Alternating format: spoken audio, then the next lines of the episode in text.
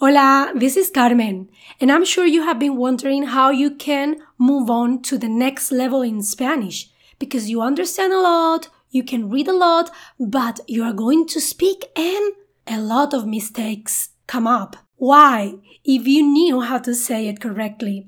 I'm going to be speaking about common mistakes English speakers make, but I'm also going to be speaking about that insecurity that does not allow you to show as much as you know you know. This is going to be the first part of two podcasts. And of course, you can find the transcript, translation, vocabulary words, and idioms on my website along with more free content www.fluentinspanish.org. Normalmente, cuando aprendemos una lengua, no tenemos el mismo nivel en la comprensión auditiva y lectora que en la producción de mensajes, o sea, en la expresión oral y en la expresión escrita. Esto es porque el aprendizaje pasivo, la comprensión auditiva y sobre todo la comprensión lectora suele ser más fácil que el aprendizaje activo, es decir, el que te requiere crear una oración. Esto se debe a muchos factores, aunque creo que el principal es la vergüenza y la inseguridad. A todos nos da vergüenza cometer un error, ¿verdad? Esta inseguridad hace que olvidemos cosas muy básicas que sí sabemos, pero que en el momento de la verdad, como estamos nerviosos, olvidamos.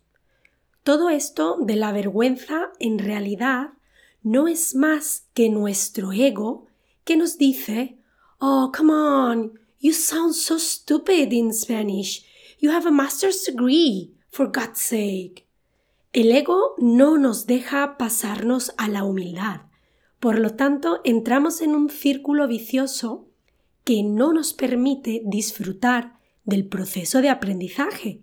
Estamos más interesados en que la persona que tenemos enfrente sepa que tenemos un master's degree in some engineering or whatever. Vivimos identificados con una profesión y con un nivel de inteligencia X, y esto nos está bloqueando sin darnos cuenta. Para poder superar esto, hay que relajarse más al hablar, está claro, y así poder aprender desde la humildad y disfrutar del proceso. Pero también para eso hay que practicar más, encontrar personas en general con las que te sientas bien hablando y específicamente encontrar un profesor o profesora que te guste. Yo estaba pensando y pensando sobre todo esto, sobre cómo puede ayudar a las personas que escuchan este podcast, alumnos y no alumnos, a no cometer esos errores que no los dejan avanzar. Básicamente, con este podcast pretendo ayudarte un poquito a que tu producción oral progrese hasta el siguiente nivel. Tenemos dos cuestiones que no te dejan avanzar, la emocional y otra más terrenal, por decirlo de alguna manera. En cuanto a la parte más emocional, relájate un poco más y suelta ese miedo. En realidad es todo eso que te estaba comentando de la inseguridad. Felicítate más a menudo por ser valiente y dedicar tu tiempo a aprender esta lengua. En cuanto a la más terrenal, después de pensar mucho, he hecho una lista de errores comunes que mis alumnos cometen para que puedas revisar este podcast de vez en cuando y así crear una especie de filtro en tu mente. Mi misión con este podcast es que cuando vayas a cometer ese error otra vez, una luz roja aparezca en tu cabeza y suene una sirena o algo así que te avise de que tú sí sabes cómo decir eso correctamente. Piensa que tu mente se ha acostumbrado a decir estas oraciones de esa manera incorrecta. Ha creado un hábito. Vamos a romperle ese hábito juntos. Vamos a ver diferentes situaciones con errores comunes. No he incluido los errores relacionados con el género y número, ni con las conjugaciones verbales ni con los modos verbales. Situación 1. ¿Quieres explicar que the city center was busy or my week was very busy? Todos tenéis la intuición de elegir ocupado, ocupada para esto. Una persona está ocupada y una semana puede ser una semana ocupada, pero un lugar no.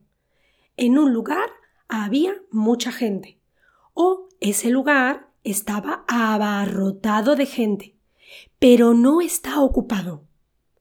Había mucha gente en el centro de la ciudad. El centro estaba abarrotado de gente. Yo estuve ocupada toda la tarde ayer. Por lo tanto, fue una tarde súper ocupada.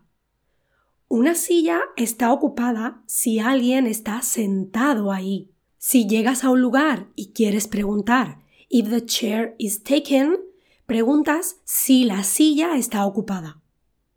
Situación 2. ¿Quieres explicar que yesterday I had a good time? Tienes un vídeo en mi página web sobre esto, así que mi recomendación es que lo veas. Aquí te dejo el enlace. Como adelanto a ese vídeo, te digo que en español necesitas el verbo pasárselo bien o pasarlo bien. O el verbo divertirse, pero nunca, nunca la palabra tiempo. Me lo pasé súper bien en la fiesta. Lo pasé súper bien en la fiesta. O me divertí en la fiesta. Situación 3. Quieres expresar que something or someone is nice. Un lugar no puede ser ni simpático ni amable. Solo un ser vivo puede serlo, porque ambos adjetivos están relacionados con la personalidad y la actitud, no con el físico. Un perro puede ser simpático, un camarero puede ser simpático, un desconocido en la calle puede ser amable, pero un restaurante es bonito y una plaza es bonita. En Hispanoamérica tienes otros adjetivos para estos lugares, como lindo o hermoso. ¿Cuál es la diferencia entre simpático y amable? Normalmente, amable alude más a buenos modales y simpático a ser sonriente, a veces gracioso y amable. Una persona simpática normalmente es amable, pero una persona amable no tiene por qué ser simpática. Situación 4. To meet up with. ¿Cómo lo dices? ¿Usas encontrar usas quedarse, pues ninguno de los dos son correctos. Los correctos son quedar con y encontrarse con, aunque el único que no tiene un doble significado y, por tanto, no da lugar a malentendidos es quedar con. Pero a ti no te gusta, ¿verdad? Yo lo sé. Todo el tiempo quieres usar el que sí conoces, o sea, encontrar. ¿Y cuál es el problema con encontrar, Carmen? Pues que entonces lo eliges una y otra vez y lo eliges mal, porque tiene que ser obligatoriamente encontrarse con. Y otra pequeña problemática de encontrarse con es que también significa to bump into someone in a place. Así que si eliges encontrarse con, tienes que asegurarte de que el resto de la oración está clara y no da lugar a segundas interpretaciones. Por ejemplo, me encontré ayer con Daniela.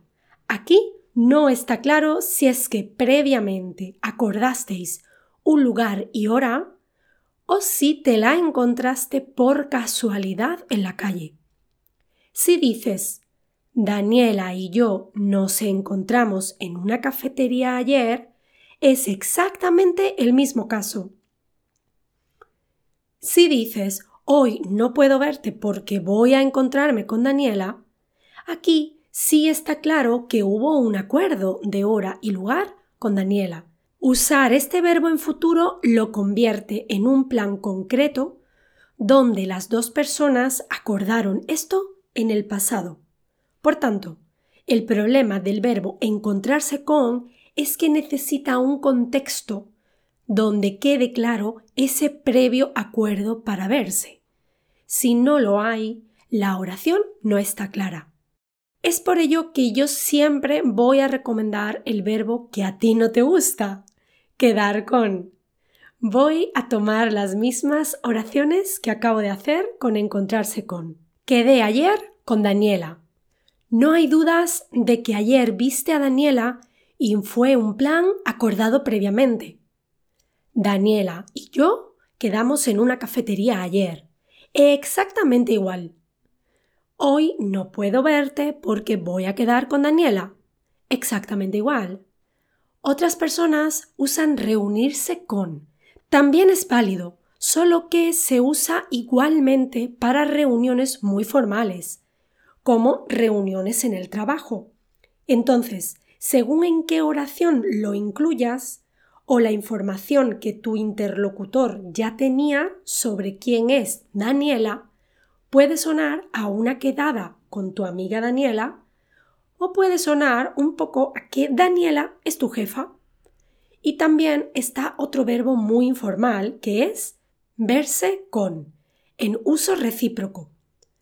Daniela y yo nos vimos ayer en una cafetería, pero otra vez tienes el mismo problema de encontrarse con, que podría ser que viste a Daniela por pura coincidencia en esa cafetería ayer. Situación 5.